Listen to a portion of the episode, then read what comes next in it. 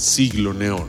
Discusión de asuntos controversiales de la actualidad con Daniela Acosta.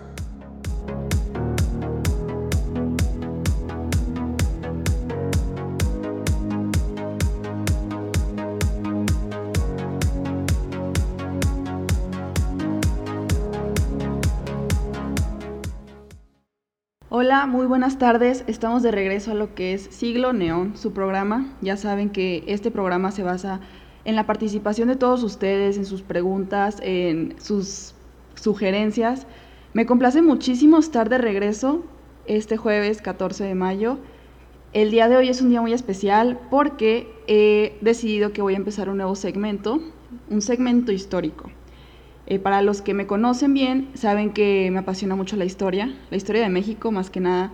Y esta misma, pues me ha inspirado muchísimo a, estudiar la carrera que estudio, a conocer más acerca de los temas globales en general. En fin, este, me dio muchas ganas de hacer esto. Ya me había tardado, de hecho.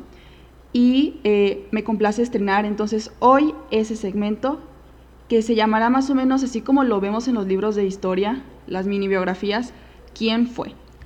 Así esa pregunta detonante para que vayamos indagando lo que fueron los personajes históricos que vamos a, tocar en, en, cada programa, que va a ser solo una vez al mes, también para que tengamos entrevistas y lo que hemos ya tenido aquí en Siglo Neón, pues no va a ser siempre lo de las historias, va a ser nada más una emisión al mes. Entonces, de hecho, ahorita me encontraba escuchando lo que era Overture de Tchaikovsky.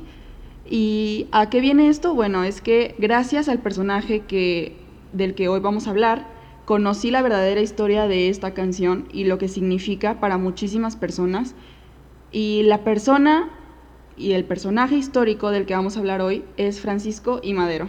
Yo lo considero más que un presidente, de la República es un personaje muy interesante. Yo creo que todos los personajes que salen en los libros de historia los tocan de una manera tan técnica, tan superficial, pero hace falta pues realmente darte cuenta que son seres humanos, son personas como nosotros y cada uno de ellos tiene su complejidad, su estructura mental, la forma en la que actúan no es en vano realmente, o sea, siempre hay una razón por detrás. Hay muchísimas cosas en los personajes históricos en México que nosotros no conocemos, pero son muchísimos como detonantes o son las, las formas en las que ellos se dan cuenta que tienen que hacer algo por su país. Y esos, esos pequeños detalles a mí me encanta conocerlos, me encanta indagar más sobre ellos y por eso mismo hoy les quiero presentar a Francisco Chaparro Madero, que así le decían en su época, porque sí era una, una persona bastante chaparra, eh, tiene, yo creo que medía unos cincuenta y tantos por ahí. Y pues para ser hombre, con, o sea, con esa estatura, pues era bastante chaparro comparado con los demás que estaban en el gobierno y que estaban en su gabinete y en su familia, pues era una persona bastante chaparra. Yo en el flyer que fui publicando puse la frase de el optimismo se mide de la cabeza hacia el cielo. Claro, haciendo referencia a que a Francisco de Madero le llamaban chaparro, porque este hombre, yo no voy a decir que era un hombre ingenuo, que era un hombre tonto, yo voy a decir que era un hombre bastante, bastante optimista. Y no sé si el optimismo realmente signifique algo malo, pero sí lo llevó a hacer muchísimas cosas que lo puso en su propio abismo. O sea, este personaje acabó en donde acabó a causa de estas de estos pensamientos que él tenía ideales, idealistas, acabó en donde acabó por eso. Y eso a mí me impresiona mucho. Indagar sobre ello me gustaría mucho con ustedes. Ya saben que si tienen cualquier sugerencia, comentario, alguna historia, lo que ustedes gusten me pueden decir por donde me tengan de amiga, puede ser por Facebook, por WhatsApp, donde ustedes gusten. Y yo los voy a escuchar y aquí vamos a ver lo que, lo que me están diciendo, ¿sí? Quiero empezar con lo más básico. Ya les dije, esta no es una conferencia, no es nada, nada de ese tipo, no soy historiadora tampoco, solamente me apasiona mucho lo que es la historia de México. Pero quiero empezar con lo básico para que ustedes pues más o menos sepan de quién nos estamos refiriendo. Francisco y Madero pues nació 30 de octubre de 1873 en la hacienda de El Rosario del municipio de Parras, Coahuila. Coahuilense igual que yo. Qué padre. Eh, sus papás son Mercedes González Treviño y Francisco Madero Hernández. Fue el primogénito de una extensa familia que incluía a sus hermanos Gustavo Adolfo. Grábense este nombre, el de Gustavo Adolfo, que es un personaje muy importante en la vida de Madero. Mercedes, sus hermanas Magdalena, Alfonso, Emilio, Rafaela, Raúl, quien murió a los siete años. También este nombre es muy importante en la vida de Madero. Influenció como no tienen idea y sé que se escucha raro porque se murió a los siete años, pero más adelante veremos por qué. También está Gabriel, Julio, Ángela, Raúl II, que pues a partir de la muerte del primer Raúl, eh, en honor a este, le pusieron Raúl, Raúl II al siguiente hijo. Evaristo, María Luisa, Ramiro y Carlos. Como verán, era una familia bastante extensa, aparte de que era una de las más acaudaladas del país en esa época. Comienzo directamente con la política para que nos demos también una perspectiva de lo que es este hombre dentro de, de este rubro, que no solamente les digo fue el presidente de la República, fue muchísimo más que eso. Antes existía una indiferencia por parte de Madero, o sea, cuando él estaba más joven, cuando él iba a la universidad, no le importaba tanto lo que era la política, y la gente que estaba involucrada en ella. Pero cuando el gobierno coahuilense de Miguel Cárdenas entró en rigor en 1905, le cambió la perspectiva acerca del porfiriato. ¿Esto qué quiere decir? Bueno, entró este personaje, Miguel Cárdenas, a gobernar su estado de Coahuila y Francisco y Madero se dio cuenta que la política era algo que le interesaba, porque se dio cuenta también que los coahuilenses y él mismo no estaban conformes con cómo estaba llevando a cabo el gobierno este personaje, aparte de que pues era casi un títere más de Porfirio Díaz. Porfirio Díaz tenía muy controlado lo que era la nación en su momento, que como sabemos estuvo 30 años en el poder. A esto les debo decir que pues Miguel Cárdenas entró al poder pues gracias a, la influencia de, de Porfirio Díaz y además el gobierno de Porfirio Díaz se basaba mucho en un modelo centralista. Esto también para que lo sepan, para que tengan una idea de cómo los estados no tenían tanta soberanía o autonomía. Entonces, esto mismo sí hizo que Francisco Madero abriera un poco los ojos de cómo era la situación política del país. Hay una frase que me gusta mucho, que es como el parteaguas en donde Francisco Madero se da cuenta de todo esto y lo percibe, que dice, el pueblo coahuilense está cansado de soportar a Cárdenas y de ser tutoreado por días. Aquí es básicamente eso. Él toma la acción de crear clubes antireeleccionistas porque se dio cuenta que había más gente de su nivel social, que como les digo era una familia bastante acaudalada. Entonces él toma la acción de comenzar estos clubes y de fomentar esa, esa idea antireeleccionista. Debo comentarles también que antes de esto, Francisco Madero era su típico adolescente, su típico joven, tenía sus estudios universitarios en Francia y en Estados Unidos, en ambos países hizo ciertos estudios. Y él aquí mismo en la universidad, en sus años de, pues de, de mucho fulgor, tuvo ciertas experiencias alocadas, como cualquiera podría contar, lo que es el alcohol, el tabaco, hasta las drogas. Tuvo muchas experiencias de estas y hasta fiestas alocadas que él ya ni siquiera quiere contar después en su vida pero lo que pasa que lo hace cambiar de opinión acerca del tipo de vida que estaba llevando es la influencia espiritista. ¿A qué nos referimos con ello? Bueno, él empieza a estudiar sobre ello, sobre lo que es el espiritismo, y esto fue gracias a que su papá recibía revistas de este tema, de, de estos estudios, guías sobre esto, y él las empezó a leer, también empezó a indagar más a los estudios de Alan Kardec, que es uno de los más influyentes en la literatura espiritista, eh, le cambió la perspectiva completamente. ¿Qué pasó? Bueno, se volvió vegetariano, dejó el alcohol, dejó de fumar y de hecho hay hasta una anécdota en la que uno de los espíritus que le hablaban a él, que conversaban con él de manera esporádica, le hizo destruir los vitrales en donde tenía él guardado sus vinos. Así de drástico fue el cambio en su vida y lo curioso a mí se me hace es que recuerdo que en Parras, en la ciudad en donde él nació, hay, una, hay un lugar que se llama Casa Madero, que es donde tienen los vinos, los viñedos.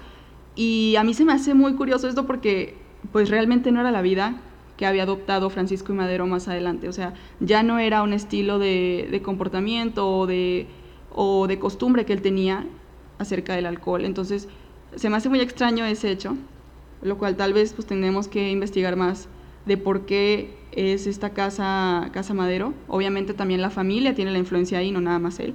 Bueno, aquí voy a entrar en lo de los estudios espiritistas.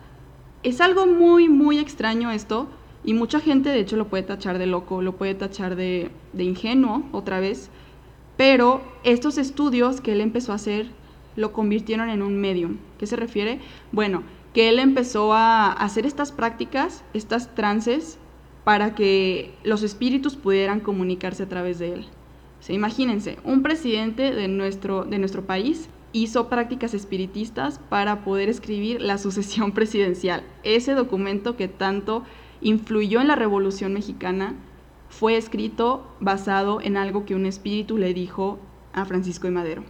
Y bueno, ¿quién es este espíritu que más lo influía en todo? Exacto, el hermano que antes mencionamos, que falleció a los siete años, Raúl Madero. Este hermano era el que estaba llenando de luz y estaba guiando el camino de Madero hacia la política. Hay muchísimas frases en los libros que he leído ahorita, les voy a compartir algunas, pero hay muchísimas frases acerca de cómo hace que Madero se acerque a Dios. Se acerca mucho a este mundo espiritual, al mundo anímico, y esto ocasiona que Madero tenga, como ya les dije, una perspectiva completamente diferente a lo que tuvo al principio, pero entiendan que esto sí era difícil explicarle a los demás. En su familia sí había gente espiritista, pero no tanto como él, y aparte muchos de sus deseos, de sus anhelos se basaban en este estudio que él hacía sin salto, o sea, todos los días tenía estas lecturas, tenía meditaciones y como ya les dije, era un, estilo de vida que ya se puede ver que tiene más sensibilidad acerca de este tipo de cosas, como el vegetarianismo. Él menciona mucho su amor a los animales y de cómo son energías y almas iguales que nosotros. Entonces, de hecho, yo también esta cuarentena me volví vegetariana y ya pude entender por qué Francisco y Madero veía espíritus. Es broma. No, yo no veo espíritus, pero sí entendí muchas de sus locuras. o tal vez es la cuarentena, quién sabe. Pero bueno, ya, esta anécdota se las dejo ahí, la de el espiritismo. Ahorita vamos a ver todavía más de ello porque sí es una parte muy importante en lo que es este personaje Francisco y Madero. Empieza el Club Democrático de Benito Juárez, en esta época en la que está cansado del gobernador Cárdenas, eh, se llama así el Club Democrático de Benito Juárez, con los personajes de Alfonso Madero, Catarino Benavides, que era su tío, y todos los incluidos en este grupo también, sorpresivamente, eran espiritistas. Digo sorpresivamente de manera sarcástica, ya sabemos que pues una persona cuando tiene ya cierto conocimiento de algo y cierto ideal en una ideología, o sea, más bien, tiene cierta ideología, ya la va a seguir al pie de la letra, si es que ha hecho tantos cambios en su vida. Y esto se refería a que también Madero, Francisco y Madero, iba a incluir a las personas espiritistas que lo habían acompañado en este viaje a este nuevo camino que era el de la política. Hay una frase que, es como el eslogan de este nuevo club, que es la ley y nada más que la ley. A mí me pone a pensar mucho esta frase porque sabemos que, bueno, si no sabían, se los comento. Francisco y Madero se le llama el apóstol de la, de la democracia. Pues sí, porque él comenzó con esta, este ideal de la democracia como ningún otro. Y yo últimamente en una clase he estado viendo acerca de este sistema de gobierno y a mí no sé, no me queda muy claro el hecho de cómo es que él busca la democracia y él piensa que directamente va a venir la paz y la bondad y la justicia junto con esta práctica en nuestro país. A mí no me hace sentido porque realmente hemos visto que la democracia no significa tener un país perfectamente estructurado o tener un país sin fallas sociales, eso claro que lo sabemos, nos hemos dado cuenta de ello a lo largo de estas décadas. Pero en fin, él era un hombre muy, muy optimista e ideal. Entonces, pues tiene esta idea acerca de que la ley y nada más que la ley va a ser lo que haga funcionar realmente lo que es la democracia. Madero en estas fechas, durante los años que van pasando a partir de esta inconformidad que le surge acerca de la política en su realidad, y mientras los porfiristas lo van desechando, se da cuenta que no es suficiente un club, Así que empieza el partido antirreeleccionista. Este partido lo, sostuvieron también Pancho Villa, que ya será otro momento en el que hablemos de él. Está también eh, Abraham González, que era el gobernador de Chihuahua en ese momento. Ya saben, muchos del norte de hecho lo apoyaban porque por lo mismo de que él es un personaje de Coahuila. Entonces, sí, aquí vienen saliendo todos los caudillos, los generales que lo apoyan. Eh, hay una frase del libro Cara o Cruz de Edgar Rojano que dice, en ese momento la idea de un partido antireeleccionista pudo haber parecido una imprudencia, porque ¿cómo suponer que se podía vencer al régimen porfirista si en ámbito local habían sido derrocados? Esto también relata mucho sobre la actitud que toma Madero a lo largo de la revolución. Hay una frase que él dice, que la rescaté del libro Madero, el otro de Ignacio Solares, que dice, que hayamos perdido una batalla no significa que ya hayamos perdido la, la revolución. Entonces, esto pues demuestra mucho que él realmente creía en que si había una falla, igual iba a persistir y se iba a poder lograr lo que era la Revolución Mexicana. Madero en el alza al poder cuando apenas era 1908 y le mandó a Porfirio Díaz y otros porfiristas importantes su escrito La sucesión presidencial, era un hombre seguro de sus planes y de hecho confiaba en que Díaz temería aquel escrito. De hecho, Madero estaba muy, muy confiado en eso, de que Díaz estaba a punto de renunciar porque estaba asustado de lo que Madero estaba haciendo. Que realmente no. Después vamos a hablar de Díaz, pero sí tenía sus aspectos un poco ya muy estudiados. Ya no era una persona que se asustaba con lo que sea en un gobierno así. Digo, ya había durado 30 años ahí. Díaz ni siquiera leyó la sucesión presidencial pero sí temía a los clubes antireeleccionistas que se estaban formando principalmente en el estado de Coahuila y comenzó a prohibir este tipo de juntas, violentando el artículo noveno constitucional que protegía a los clubes con fines políticos en la Carta Magna de 1856. 57, perdón. Esta no es la primera vez en que Díaz rompe la ley de esta constitución. Hay una ley que él promulgó, que se llamaba Ley de Noria, que era de hecho para que Benito Juárez no se religiera en el poder cuando eran esas épocas de la reforma, después de esa guerra. Él la promovió esta ley y es impresionante porque todos pensamos que la frase sufragio efectivo, no reelección, es de Francisco y Madero, pero no es de Francisco y Madero, es de la persona que estuvo en el poder 30 años. Entonces sí hay una contradicción, hay una cuestión súper extraña en ese personaje, pero en fin, Díaz, en conclusión con esto, no estaba asustado con lo que Madero estaba haciendo y hasta estaba prohibiendo los clubes, o sea, realmente no le importaba que hubiera esa oposición. Hay un personaje que además no es muy conocido, yo de hecho también lo acabo de conocer en, uno, en una de las lecturas de Madero, que se llama Miranda y Zúñiga, bueno, es su apellido, y a este lo llamaban loco despiadado porque era un, un hombre que se la pasaba en el, en la capital del país, corriendo por todos lados en las calles, pero oponiéndose a lo que, a lo que Porfirio Díaz estaba haciendo en el poder. Lo llamaban loco, ni siquiera lo, lo, le hacían tanto caso, en fin, en el, en el gobierno, porque realmente pues no había muchas personas que se oponían al régimen de Díaz. Pero, de hecho, hubo una vez en la que Porfirio Díaz, cuando tuvo conversación con Francisco y Madero, en eso de 1810, 1809, Díaz lo compara con este loco, con este que llamaban loco. Y de hecho Madero se enfurece, se, se, llena de vergüenza porque no puede creer que una persona tan importante, que él pensaba que los dos estaban dando respeto mutuo, se lo estuviera llamando de esta manera. Aparte, como ya les dije, ni siquiera leyó la sucesión presidencial. Díaz estaba de vacaciones en su propio régimen. Entonces, pues sí, ahí queda la, la historia de Díaz. Me gusta mucho que Madero, pues como ya les dije, era espiritista y era una persona de mucha filosofía, de muchos valores, principios, y él leía mucho a Tolstoy. Este autor es muy reconocido, es este de filosofía, sociología, espiritismo, o sea, enjaula todas estas cuestiones que a Madero le encantaban. Entonces, él dice una frase, Paco Ignacio Taibo, él usa esta frase para describir a Madero en el libro La temporada de Sopilotes que dice, no se puede ser bueno a medias. Esta frase, según Paco Ignacio, es referencia perfecta a la personalidad que desempeñó Francisco Ignacio Madero durante la época de la insurrección del siglo XX. Esta batalla que llamamos nosotros la revolución, o como otros autores, ya el ejemplo sería de Arnaldo Córdoba, que lo dice la sangrienta reforma. No lo llama revolución mexicana, lo llama la sangrienta reforma. Que pues sí, de hecho, en ese mismo libro, y en el de Cosío Villegas, acerca del sistema político mexicano, se hace mención de los diferentes tipos de revolución. Hay una revolución social, revolución política y la revolución que nosotros tuvimos aspiraba a ser una revolución social, pero no fue así.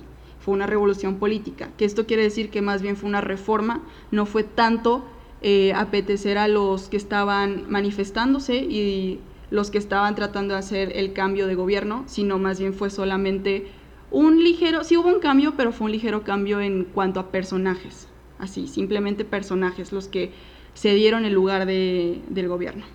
Bueno, Francisco y Madero ya ven que es un, es un personaje muy complejo, sumamente interesante, acreedor de los peores errores de la época de la revolución, pero también meritorio por su amplia popularidad ante las masas. Después de una dictadura principalmente burguesa, pareciera ser la única vía de desarrollo para el país. Esta dictadura parecía que era la única forma en la que el México podía llegar a donde, a donde quería llegar, pero pues entra Francisco y Madero. En esto me mantengo neutral realmente.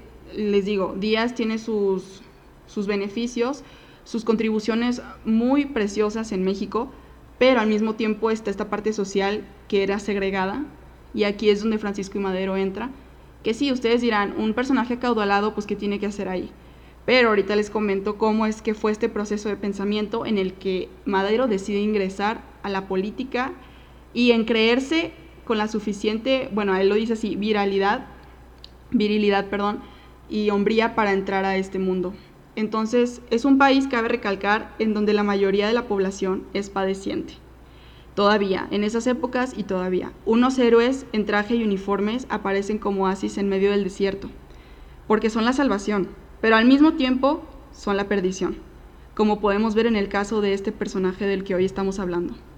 Todo puede llegar a ser una conveniente ilusión si se trata de una población desorientada y desconsolada. Esta metáfora del oasis en medio del desierto me gusta mucho utilizarla cuando hablo de Francisco y Madero, porque es cierto, en México estamos acostumbrados a tener líderes carismáticos, líderes que te pueden hablar bonito, elocuentemente, y es ciego el amor que les empezamos a tener y la fe también. Entonces, esto es, es, a lo que me refiero con una población desconsolada, que vea a un personaje increíble, a un personaje que los va a sacar de la miseria en la que estamos sometidos por la desigualdad social, por los intereses monetarios que van sobre las, los intereses de las personas y sus derechos.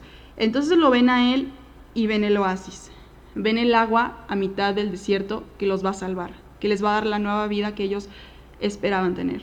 Los espíritus que lo acompañaban además no solamente era Raúl Madero, su hermano muerto, era también Benito Juárez. De hecho, en una, ocasión se, se, cuenta que en una de las cartas que él escribe, Francisco y Madero, en una de sus trances, que es donde él hacía la función de medium, Benito Juárez es el que ingresa a su cuerpo y empieza a escribir una de esas cartas. Firma como BJ, pero se hizo la conspiración de la vida, hasta él mismo creyó que era Benito Juárez, entonces pues ahí se quedó, ¿no? Con esa idea de que era el expresidente.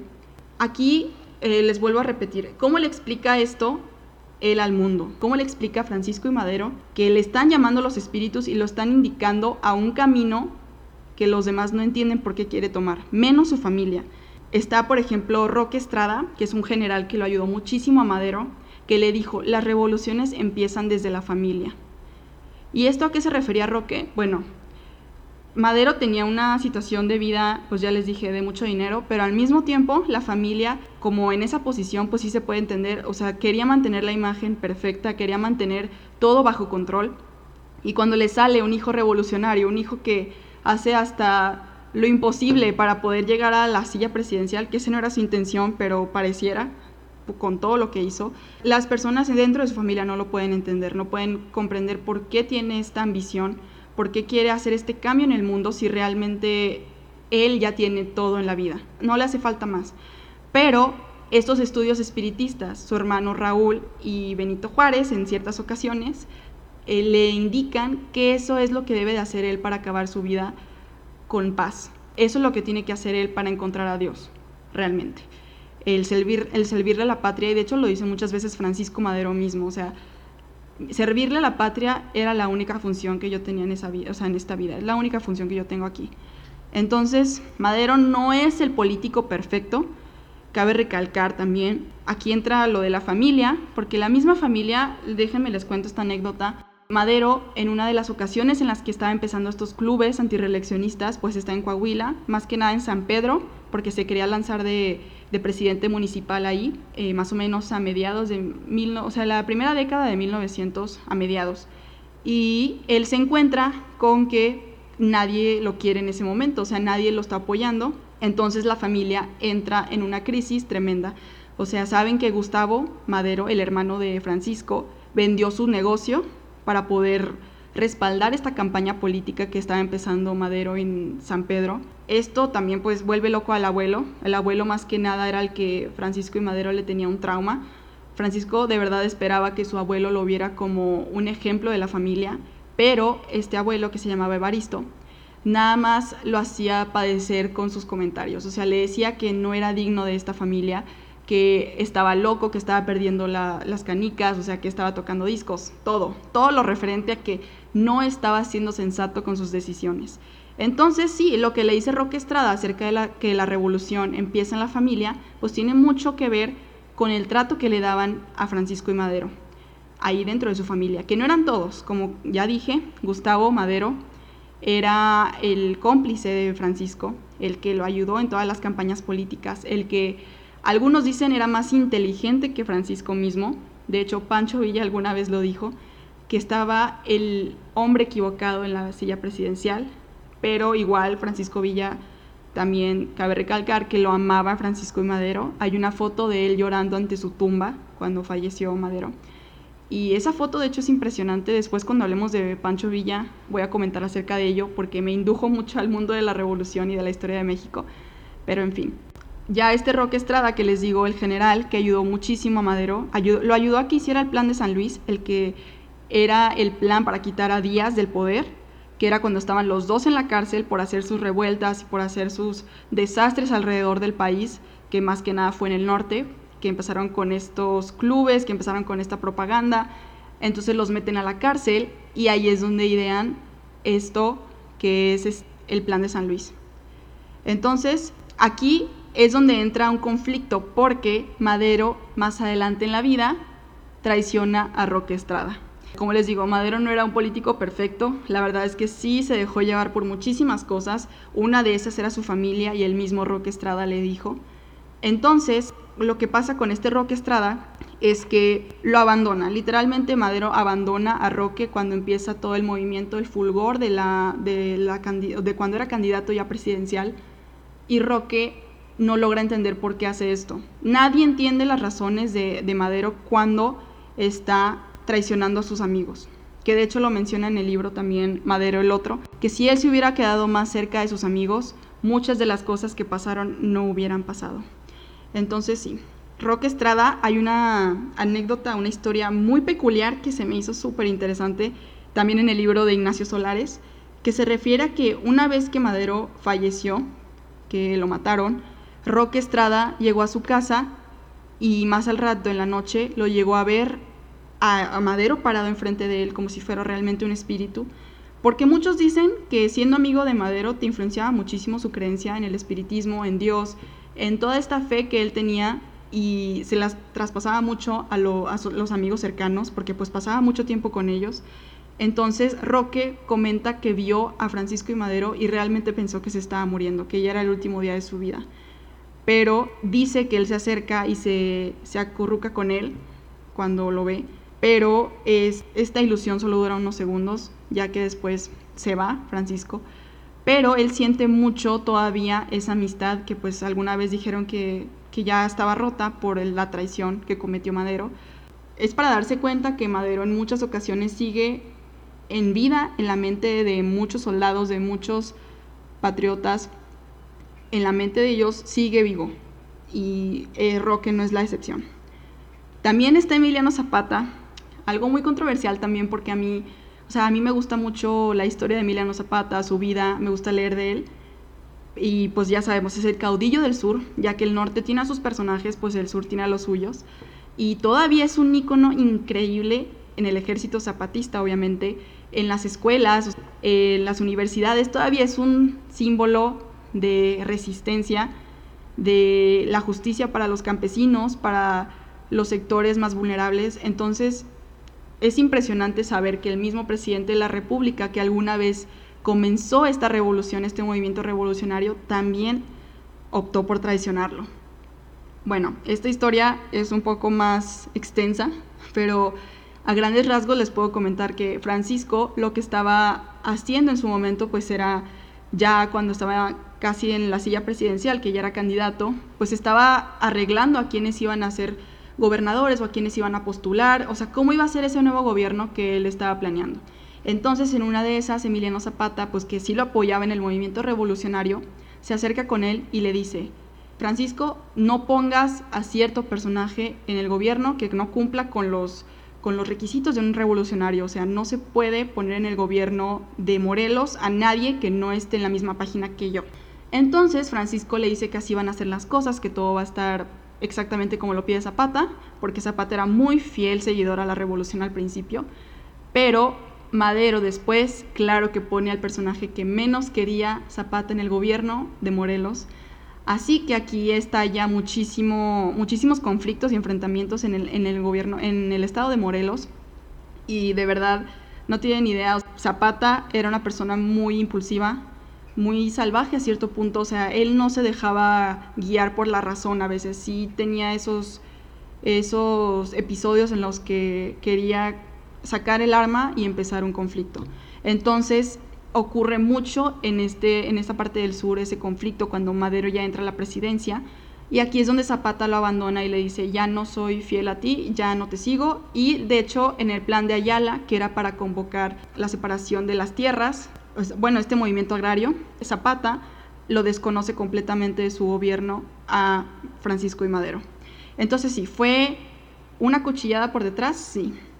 Pero al mismo tiempo, les digo, no lo justifico ni nada, pero para que tengamos una perspectiva muy amplia, Madero se influenciaba muchísimo, sí, por los espíritus, uno, claro que sí, pero también por la familia y los ricos que él conocía, las familias ricas que él conocía y que aparte pues ya tenían puestos en el gobierno. De hecho, se le critica muchísimo a Madero por tener en su gabinete a tantos porfiristas, que de hecho su abuelo alguna vez fue porfirista, pero en el momento en el que vio que Francisco ya estaba teniendo la aceptación del pueblo, ya estaba teniendo ese, ese ánimo de la gente de México, pues Evaristo decide apoyarlo porque, pues claro, digo, ya era un ejemplo de la familia Madero, ya era una persona digna de pertenecer a esa familia. Esto queda con Emiliano Zapata, pero desgraciadamente la historia no acaba ahí con él. Después, cuando ya es la escena trágica, cuando a Madero ya luego van a matar, que todo el mundo lo sabe menos él, pero como que él sentía algo ya de repente y su hermano mismo le decía que los iban a traicionar completamente, que ahorita más al rato hablamos de la escena trágica, pues Emiliano Zapata manda a su representante con Madero y Madero le pide auxilio para, irse, para poder irse con él, con Zapata, en el, o sea, en el momento en el que vea las cosas muy turbias o muy difíciles allí en la capital. Entonces, después de esa traición, que fue de o sea, fue varias veces eso de que Madero le decía que sí y luego que no a Zapata, que pues sí fue muy confuso para él, para el caudillo del sur. Pero en ese momento muy crítico para el gobierno de Madero y para la vida de Madero, pues sí recurre a él. Y Zapata le dice que por supuesto lo recibe, que sigue siendo el presidente de la República y que sigue siendo el jefe de la revolución, entonces claro que sí lo recibe. Que bueno, como sabemos la historia no acabó así, Francisco Madero pues fue asesinado, pero ahorita llegamos a eso.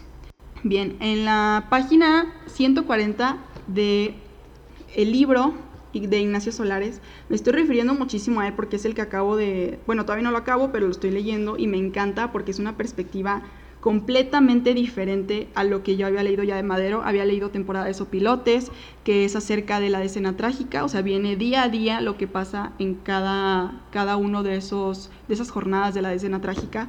Y también he leído, por ejemplo, eh, la biografía de él, de Rosa Luisa, Ver, del Rosa Luisa Guerra Vargas y de Edgar Rojano, perdón, estaba muy lejos el libro, no podía leer los autores, pero este mismo se me hace súper, súper increíble, este libro, el de Ignacio Solares, porque Ignacio Solares es un romántico también, entonces eh, cuenta la perspectiva del espiritismo, de los valores de Madero, como una forma que yo nunca había visto y que nunca había leído. Entonces me encanta este libro, por eso sí lo voy a referenciar muchísimo. Eh, la frase que les quiero compartir es para que ustedes reflexionen que Madero realmente desconocía su propio pueblo y su fe lo cegó completamente. Dice así, La visión de aquella multitud dispersada brutalmente empezaba a resolver la dicotomía. Instituir prácticas democráticas pero a la vez mantener la paz a toda costa. ¿Creías aún que la opinión pública le impondría al general Díaz el cumplimiento absoluto de la ley en las muy próximas elecciones presidenciales? Porque la opinión pública eran esas mismas gentes que corrían desaforadas por la calle o caían al suelo emitiendo quejidos guturales y con las manos en alto para protegerse de un garrote que continuaría y continuaría golpeando. Esto también hace referencia a cómo no conoce a cómo funciona la política en México. Aquí en esta escena los policías estaban golpeando a las personas que estaban apoyando a Francisco desde Francisco desde un balcón dando su discurso antes de que fuera candidato presidencial estaba con Rock Estrada en, este, en esta escena. Y aquí la gente lo está apoyando, o sea, hasta es un momento súper emotivo que hasta Madero se pone a llorar y deja que siga Rock Estrada con el discurso. O sea, es un momento enigmático para la gente que lo está escuchando, pero pues obviamente la policía, que es dirigida por Díaz, eh, hace que se disperse todo esto. Entonces, eh, ese es un ejemplo muy grande de cómo no conoce su propio pueblo, su propio gobierno, su propio país, que sí es algo muy elemental para poder llegar a ser presidente de la República o siquiera una parte de, del, de los partidos, del partido que estaba creando. También quiero referenciar otras cosas que, bueno, cabe decir que el, el, autor que les estoy hablando, Ignacio Solares, cuestiona muchísimo todas las decisiones de Madero. Y no nada más él, o sea, en todos los libros que he leído no hay ni un Francisco Madero, y Madero era el máximo político de la historia mexicana, era un ángel, no. No lo hay porque sí era muy buena persona, pero al mismo tiempo ese era su defecto. O sea, el ser bueno lo, llega, lo llevaba a, tomar decisiones increíblemente tontas a cierto punto. Entonces, eh, por esto mismo Ignacio Solares lo cuestiona acerca de, ¿realmente estabas dándote cuenta de lo que estaba pasando enfrente de ti? Bueno, Madero nunca pensó en tener que usar la violencia o en tener a tantos muertos encarcelados en el transcurso de, su revolución, o sea, muertos o encarcelados que pues en estos enfrentamientos se daba muchísimo que, que se los llevaran cuando todavía estaba la oposición. Entonces, a mí me gusta mucho la frase que dice Madero acerca de esto, pero pues obviamente no fue así como él la tuvo en su vida. Dice, hay principios que se vuelven una luz en la evolución del hombre en su lucha contra la oscuridad, como aquel cristiano de no responder a la violencia. Él estaba seguro que no necesitaba las armas ni la violencia para recurrir a un movimiento revolucionario. Claro que le hacía falta ver muchísimo más de lo que ha ocurrido en la historia de México, que él lo sabía. Él sabía muchísimo de, negocios, de historia universal, él estudiaba francés, estudiaba muchísimas cosas, que sí era un ser intelectual, pero le faltaba ese ámbito de realidad. O sea, le faltaba observar de cerca a su pueblo y darse cuenta que no era el que él había idealizado porque de hecho también en un libro de discursos que él tiene, de la época en la que estaba lanzándose de candidato, él menciona que seguramente el pueblo de México va a responder perfectamente a lo que él está promoviendo, lo que es la democracia, que va a haber paz, va a haber un trabajo conjunto, pero eh, pues es lo mismo que les digo, él no conoce a su pueblo, él no ha estado ahí en los, en los zapatos de la gente que lo sigue. Y eso es un defecto muy grande porque cuando uno es político o quiere llegar a ser presidente de la República, pues tiene que tener muy en mente lo que su gente está pasando allá afuera. O sea, cuando se despierta cada mañana, tiene que estar consciente de que la realidad para allá, para los que están allá afuera, es cada historia es de un individuo, o sea, no hay una parecida dentro de su gente. Entonces, esto se tiene que, tomar con mucha seriedad y con mucha frialdad a veces. O sea, el tomar decisiones en, una, en un ámbito político, menos el del presidente, se toma así a la ligera, en la que tú crees realmente que ellos, por escucharte y por serte fieles, van a hacer lo que tú estás pensando que van a hacer. Hay muchos que, que criticaban esta idea de la democracia a Madero y este, también le decían mucho del pueblo, del pueblo mexicano le decían, el pueblo de México y la gente que reside en México es como un animal en una jaula si les quieres poner la democracia. Es lo que decían muchos adversarios de Madero, muchos porfiristas. Y no sé, a veces te cuestionas realmente si nosotros estamos preparados para un sistema así o si él de verdad estaba fuera de sus casillas y estaba soñando de más con esta idea. que les digo, les le faltaba un poco de realidad. Uno puede ser intelectual, pero si no tiene los pies en la tierra completamente, pues ahí está la dificultad.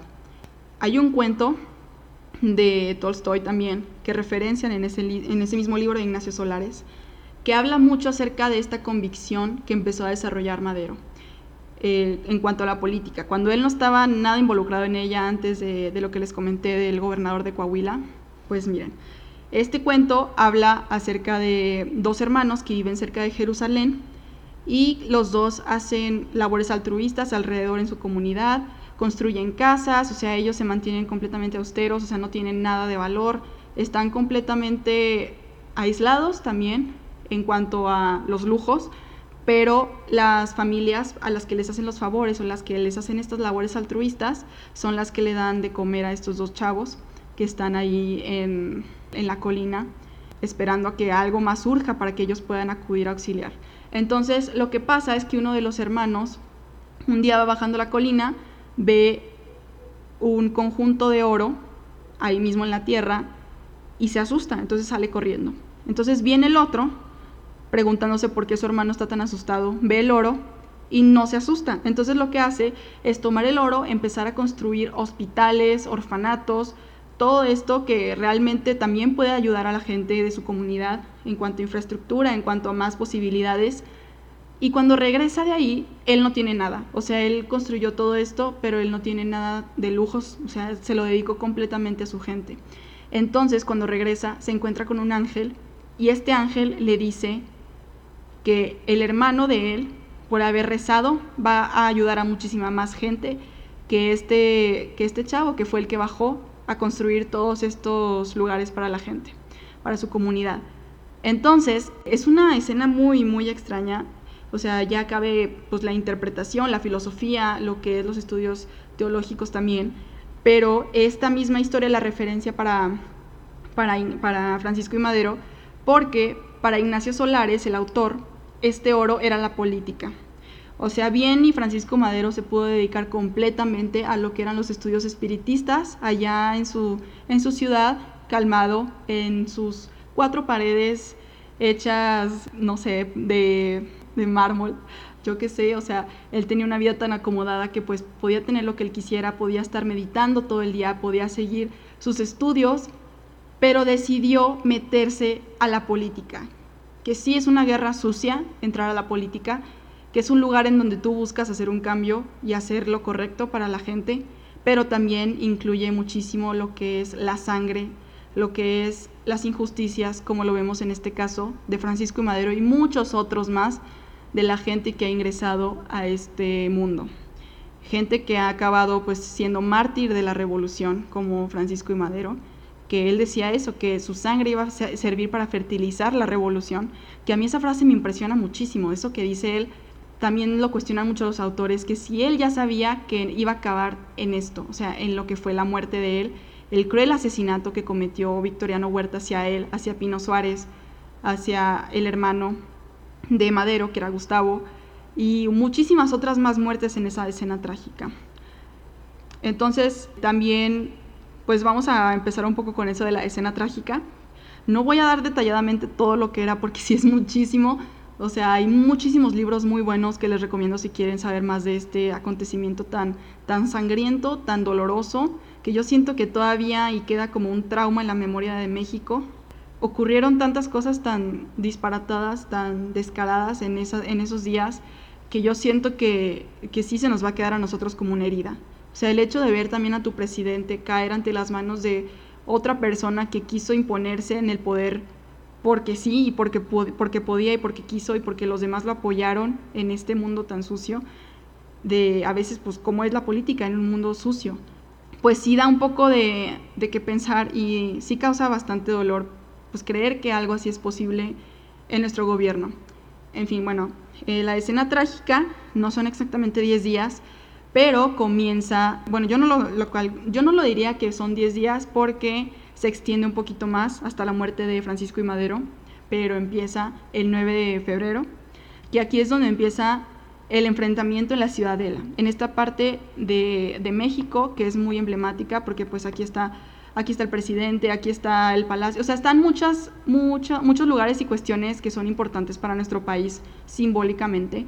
Entonces empieza este enfrentamiento y Madero no sabe cómo controlarlo desde el principio.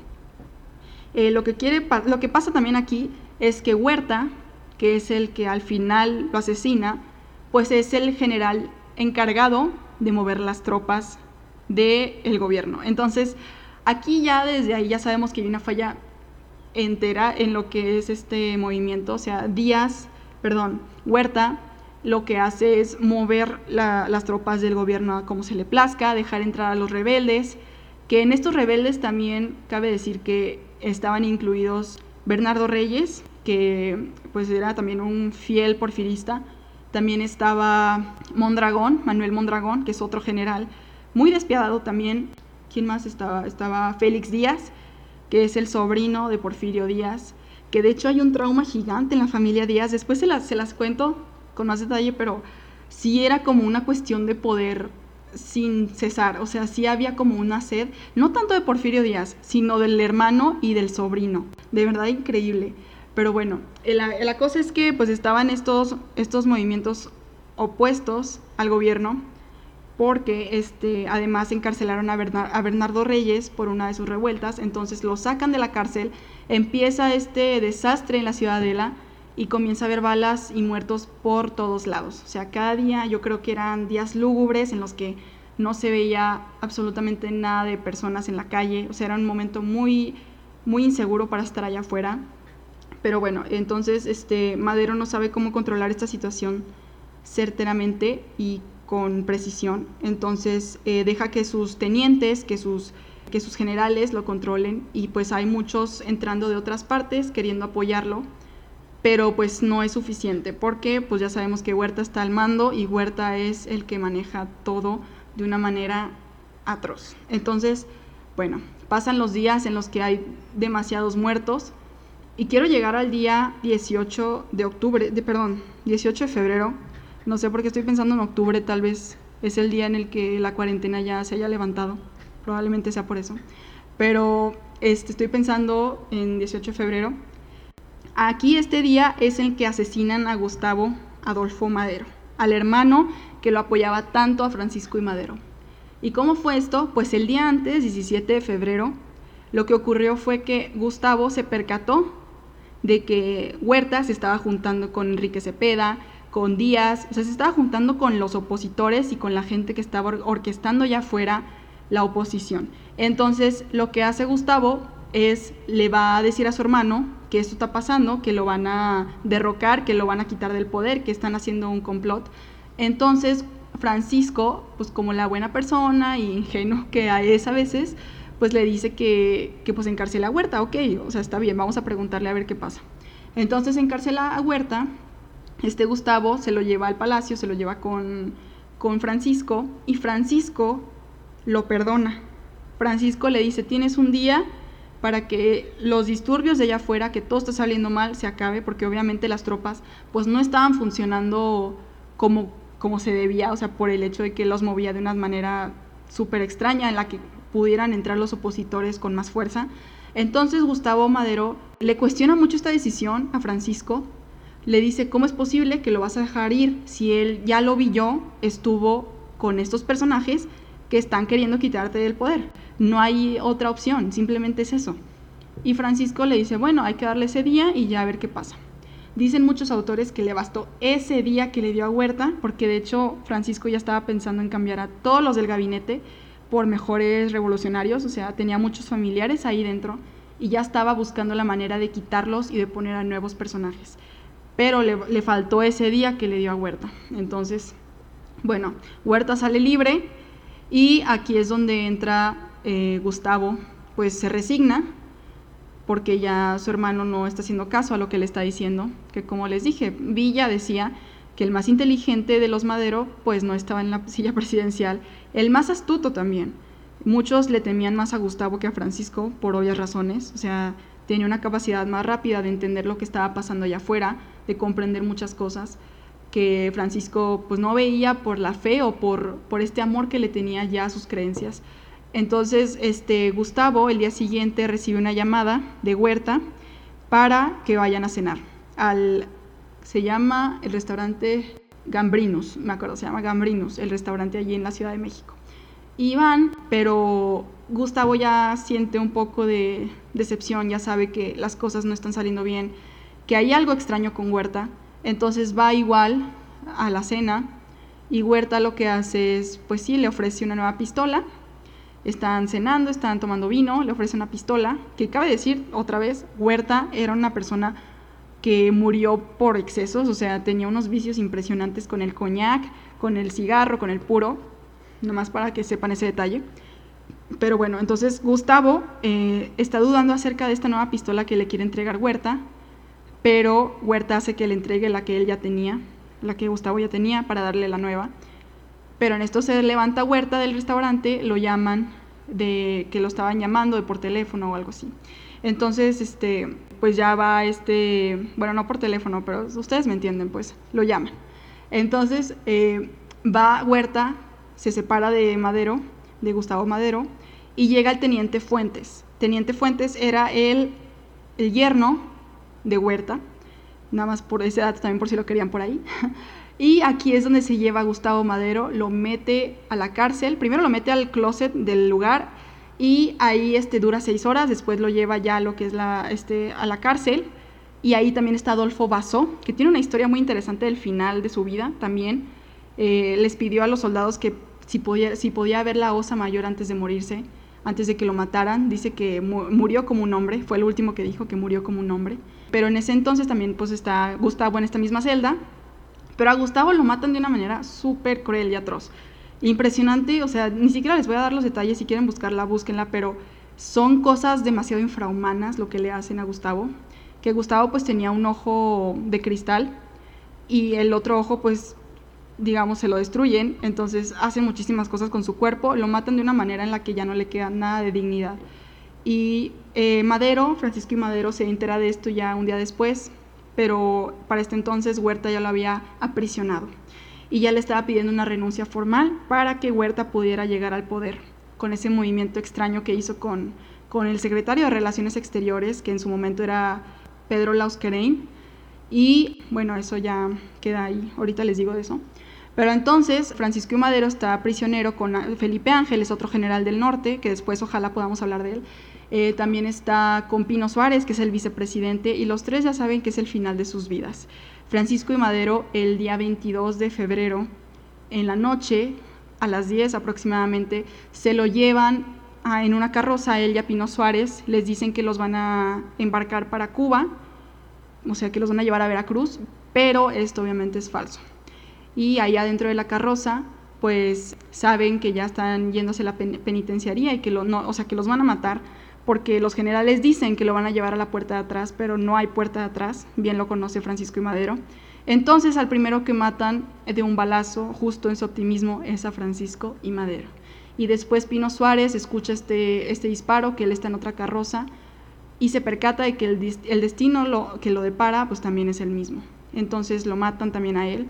Y aquí queda la historia de, de este personaje, que pues también es barbárico porque Huerta sí llegó al poder, llegó a ser presidente, que no duró mucho, pero sí llegó a ser presidente de, este país. Encubriendo esa historia de la muerte de Madero, decía que, no había pasado así, que unos rebeldes lo habían asaltado en el camino, que lo habían matado quién sabe quiénes, pero el que lo mató fue Huerta, mandando a Cárdenas, a un señor que, se que también se apellidaba Cárdenas, y lo que a mí se me hace muy curioso es que un Cárdenas, o sea, una persona que se llamaba, que se apellidaba Cárdenas, lo hizo empezar su carrera política, pero también otro Cárdenas lo hizo terminar.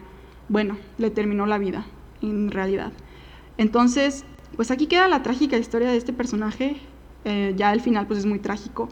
Pero yo realmente les quiero decir que yo lo que hago con los personajes de historia no es admirarlos en su entereza, sino realmente me gusta indagar en sus aspectos psicológicos, humanos. Me gusta mucho conocer el lado humano de estas personas, que nosotros los podemos ver como mártires, como, como ejemplos de la vida, como héroes, pero realmente conoce cada detalle de estas personas y son simplemente eso, personas. como cada uno de nosotros. Ninguno de nosotros va a llegar a ser héroe como tal, o sea, un villano. Todos tenemos nuestros defectos, nuestras virtudes, así como este personaje que me he dedicado mucho, mucho tiempo a, indagar e investigar. Eh, les recomiendo muchísimo el libro de, Ignacio Solares, Madero el Otro, si quieren ver más sobre esta dimensión espiritual e íntima de, este, de Francisco y Madero. Eh, me gustó muchísimo platicar de esto el día de hoy. Eh, ya saben que estoy abierta a sugerencias, a lo que sea. Este fue un segmento histórico de la nueva cápsula que estoy teniendo, que pues empieza con esa pregunta, ¿quién fue? No es una conferencia de historia, no soy historiadora, no, no tengo mis estudios en eso ni nada, pero realmente me gusta compartir este tipo de cosas porque creo que nos, nos culturaliza mucho. Nosotros pensamos que, que los héroes de la patria pues son perfectos, como ya les decía, son ángeles. Y pues realmente no. Y eso a mí de hecho me hace apreciarlos más. El hecho de que tengan ese lado tan humano me hace apreciarlos muchísimo más. O son personas que tuvieron aspiraciones, que tenían ideales, que tenían anhelos y deseos, y hicieron todo lo posible para llegar a ellos, pero no les quita el hecho de que eran personas con defectos de, de mentalidad o de, de comportamientos. Pues sí, les quiero terminar por decir alguna frase.